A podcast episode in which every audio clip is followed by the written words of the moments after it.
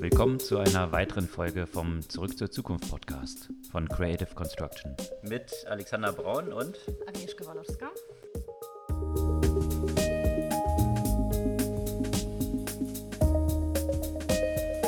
Was es Neues vergangene Woche gab, diese Woche auch wieder von mir, Alexander, alleine.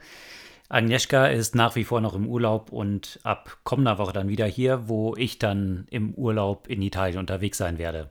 Also geben wir uns hier den Staffelstab in die Hand.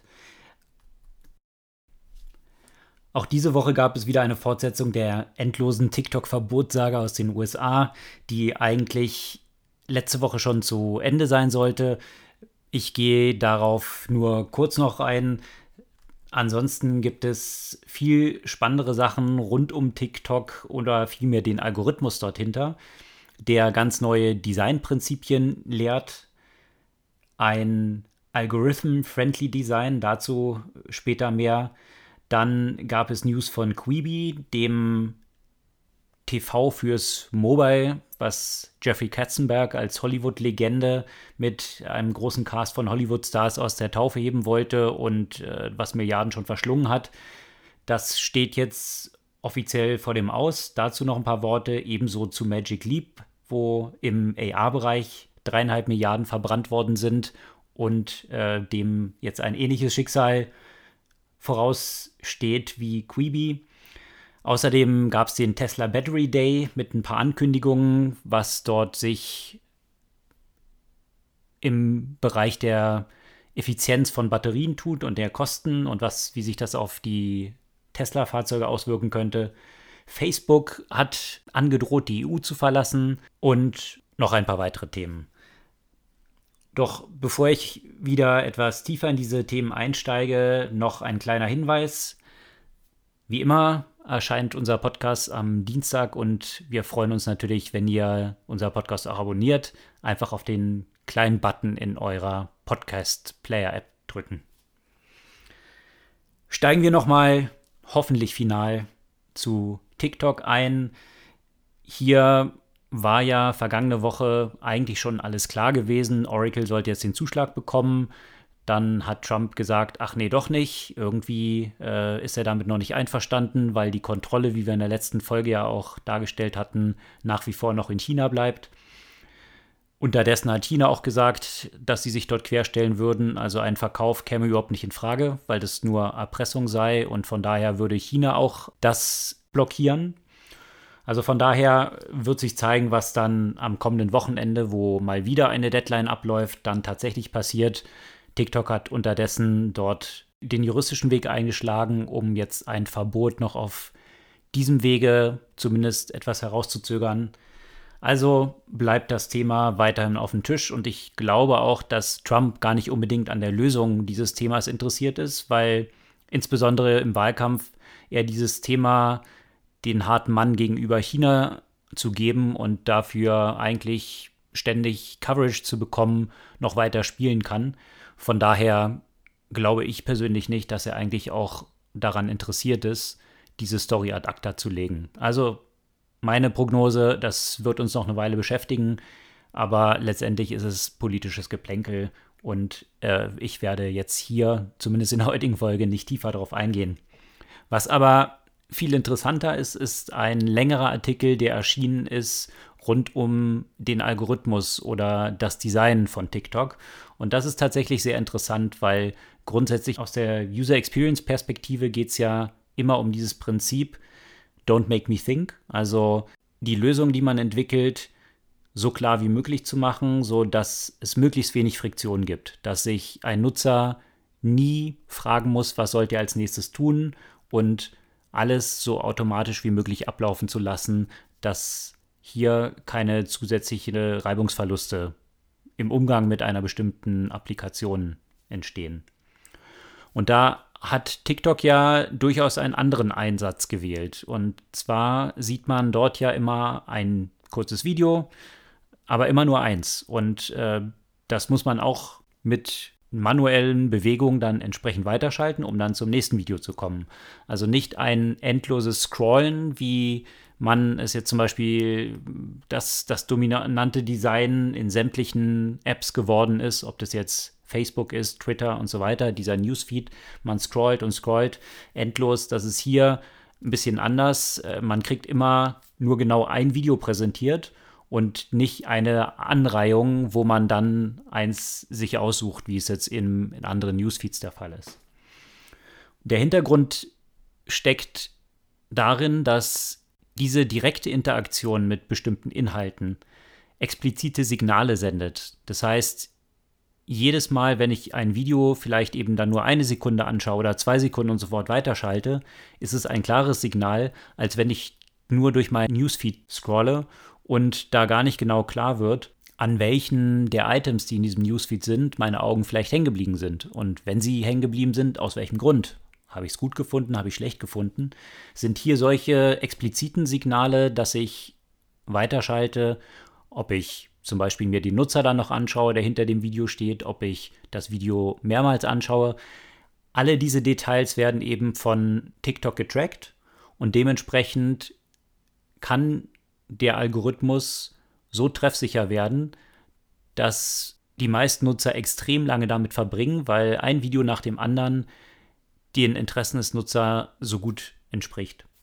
Und das ist eine grundsätzliche Designentscheidung, wo sich natürlich auch die Frage stellt, wenn man sich jetzt die Newsfeeds anschaut, die ziemlich überfüllt sind und äh, die darauf basieren, was Freunde posten, also stark auch dominiert durch die Interessen von den Leuten, denen man folgt oder mit denen man befreundet ist, gibt es bei TikTok dieses Format ja gar nicht. Man hat automatisch Videos, die angezeigt werden, ohne dass man jemand bestimmten folgt oder die Inhalte sieht, die jemand anders jetzt interessant findet.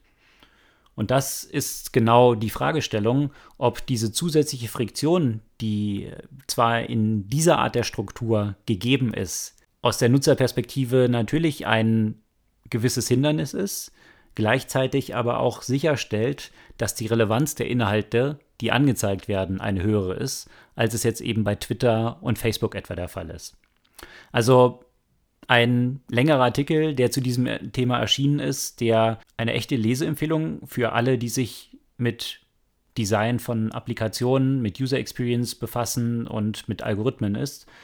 Es geht gar nicht so sehr um TikTok eigentlich, sondern mehr um dieses Gesamtprinzip, wie Designentscheidungen gefällt werden. Und die Vermutung, dass vor dem Hintergrund der immer größeren Bedeutung von Algorithmen eine solche Art des Designs, die Algorithmen bestmöglich füttert, auch das dominante Modell für die Zukunft sein wird.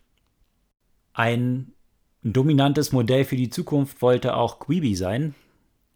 Über die App haben wir ja auch schon ein paar Mal berichtet. Das hatte Jeffrey Katzenberg, die Hollywood-Legende, aus der Taufe gehoben und eigentlich auch ein großes Roster an Stars dort bekommen, die kurze Video, also ein paar Minuten nur andauernde Clips im Unterschied zu Netflix präsentieren und kurze Serien, die wie gesagt aus solchen kurzen Clips äh, bestehen, unter der Prämisse, dass Nutzer, wenn sie unterwegs sind, auf ihrem Mobilfon zwischenzeitlich dann in der Schlange beim Warten einfach mal so ein fünfminütigen Clip anschauen können. Das war die Hypothese, dass das die Neuerfindung des Fernsehens sein sollte und eigentlich auch die Zukunft von Hollywood. So in etwa wurde das gefeiert, die ganze Geschichte.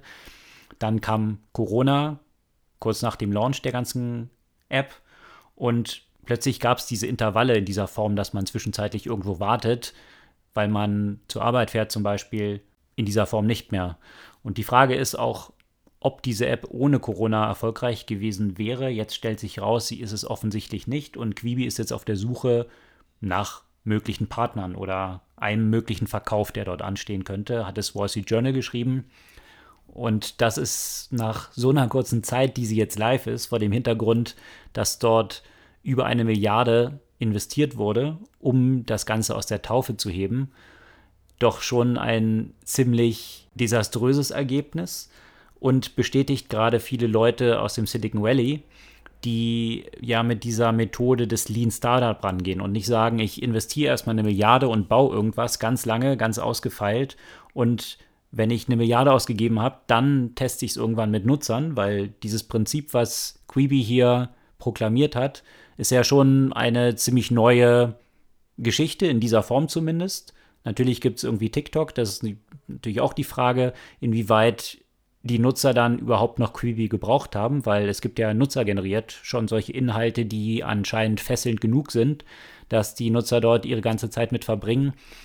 Also stellt sich die Frage, ob diese Hypothese, die Jeffrey Katzenberg dort hatte, überhaupt zutreffend ist. Und äh, das dann erst, nachdem über eine Milliarde ausgegeben wurde, mit Nutzern quasi zu testen und auch mal im Live-Environment äh, zu validieren, ist natürlich eine sehr riskante Herangehensweise. Also von daher klopft sich hier Silicon Valley so ein bisschen auf die Schultern und sagt, wir haben es eh besser gewusst, Lean Startup, früh testen, mit Nutzern testen und iterieren. Jetzt also der Abgesang von Quibi. Die Zukunft von Hollywood oder eigentlich auch der gesamten Tech-Industrie sollte auch ein anderes Unternehmen sein, und zwar Magic Leap. Magic Leap ist ein, naja, Startup kann man eigentlich nicht sagen, ein Unternehmen, in das über einen relativ kurzen Zeitraum von nur sechs Jahren unglaubliche dreieinhalb Milliarden Dollar geflossen sind. Und zwar von Top-Investoren angefangen bei Alibaba über ATT, Google, Qualcomm und noch eine ganze Reihe anderer. Und sämtliche großen Tech-Player gingen dort ein und aus. Es wurde gemunkelt, ob Apple Magic Leap übernehmen würde, um diese Zukunft der Augmented Reality auszubauen.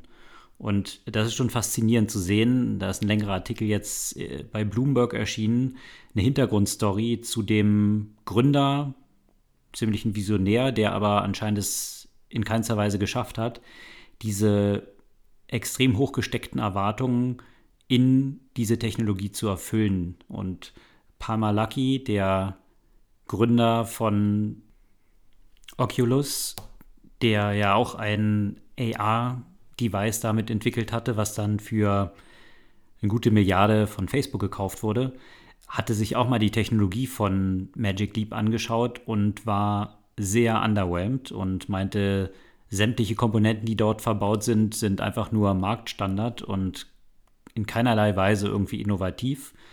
Das kann man jetzt als zu dem damaligen Zeitraum vielleicht als so ein bisschen Schlechtreden eines Wettbewerbers sehen. Aber de facto ist nicht wirklich viel jetzt aus Magic Leap geworden. Das phänomenale, bahnbrechende Device, was dann den Konsumermarkt erobern sollte, ist nicht bei rausgekommen. Und äh, der Gründer hat das Unternehmen verlassen. Zuletzt war im Mai nochmal eine Investmentrunde gewesen. Da waren nochmal gut 200 Millionen reingeflossen, was ja bei den dreieinhalb Milliarden schon fast Peanuts sind. Unter anderem Springer hat auch investiert. Ich weiß jetzt nicht in der letzten Runde, aber auch als einer der Investoren. Also sämtliche Medienunternehmen haben dort nämlich auch ihre Zukunft gesehen. Äh, Augmented Reality ist immer noch ein Riesenthema.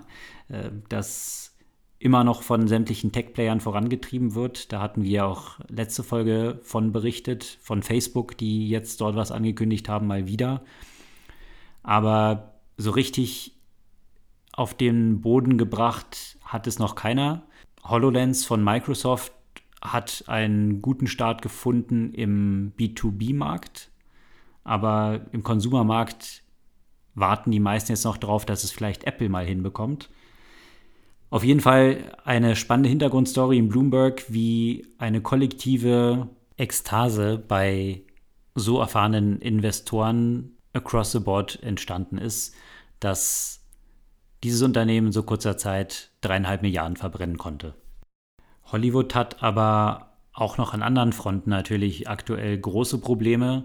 Vor dem Hintergrund von Corona sind natürlich die Kinoumsätze komplett zusammengebrochen so langsam laufen die Kinos wieder an. Einzelne Filme in die große Hoffnung gesteckt worden, wie Tenet zum Beispiel als ein Blockbuster von Nolan. Oder auch in einer Alternativversion, eben nicht im Kino, sondern direkt im Streaming, ist bei Disney Mulan als großer Hoffnungsträger angelaufen. Da konnten die US-amerikanischen Disney Plus-Nutzer den Film für 30 Dollar zu Hause sich anschauen. Also im Vergleich zu den Kosten, die man für ein Kinoticket so hat, doch ein stattlicher Betrag. Und die Ergebnisse sind rundum ziemlich ernüchternd. Der erhoffte Blockbuster Mulan hat weit weniger eingespielt, als er gekostet hat. Und Tenant ist auch in den USA ziemlich schlecht angelaufen. Da wollen die Leute einfach noch nicht in die Kinos gehen. In Europa schon etwas besser. Aber so die richtigen Erfolge stehen noch aus. Aktuell scheint es mehr darum zu gehen, zumindest die Kosten, die ein Film verursacht hat, zu decken. Von großen Kinokassenerfolgen ist derzeit nichts zu sehen. Und da hat sich natürlich auch die Frage gestellt, was bedeutet es für die Zukunft der Kinos generell? Wird jetzt ein grundlegender Switch in Richtung Streaming stattfinden, weil sich die Leute dann auch dran gewöhnen, das dann zu Hause zu schauen und nicht mehr in die Kinos zu gehen?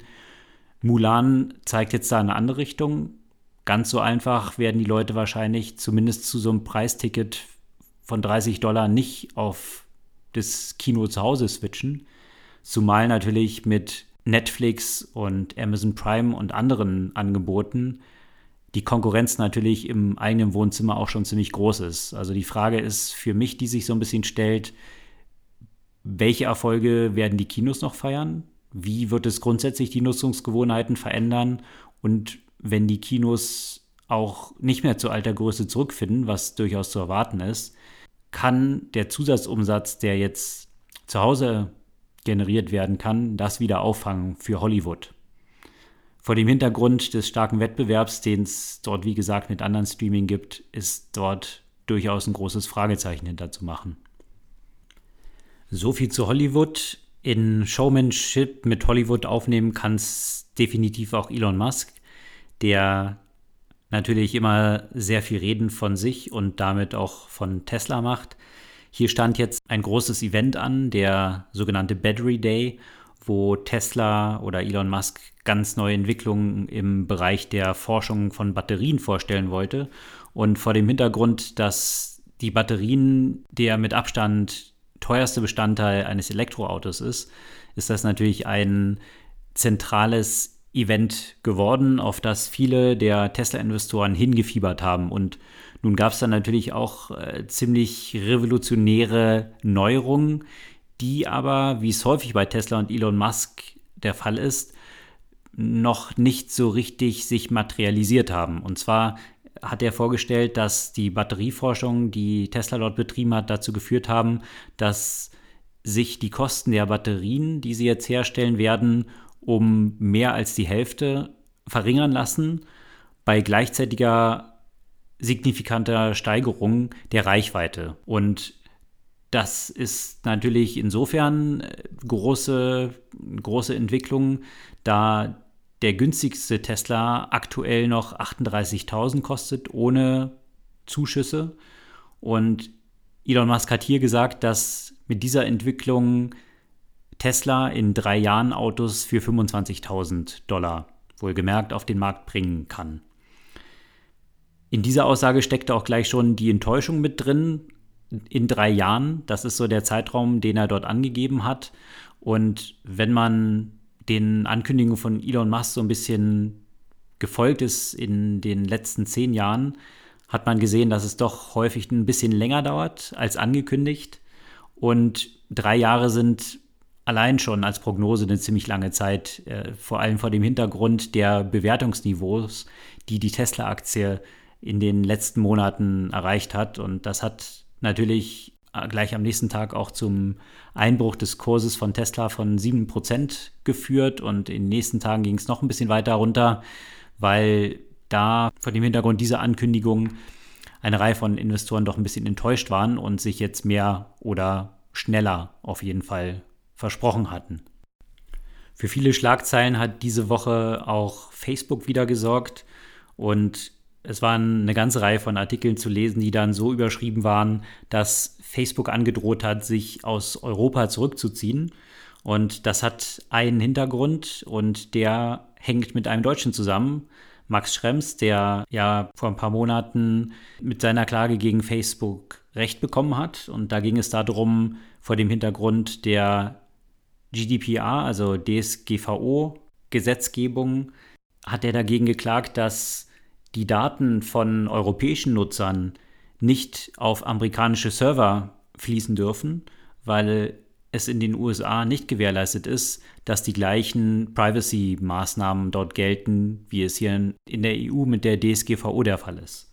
Und demnach war jetzt so ein bisschen unklar, was passiert jetzt hier eigentlich weiter, wenn Max Schrems dort recht bekommen hat, was ist die Konsequenz dann für amerikanische Unternehmen?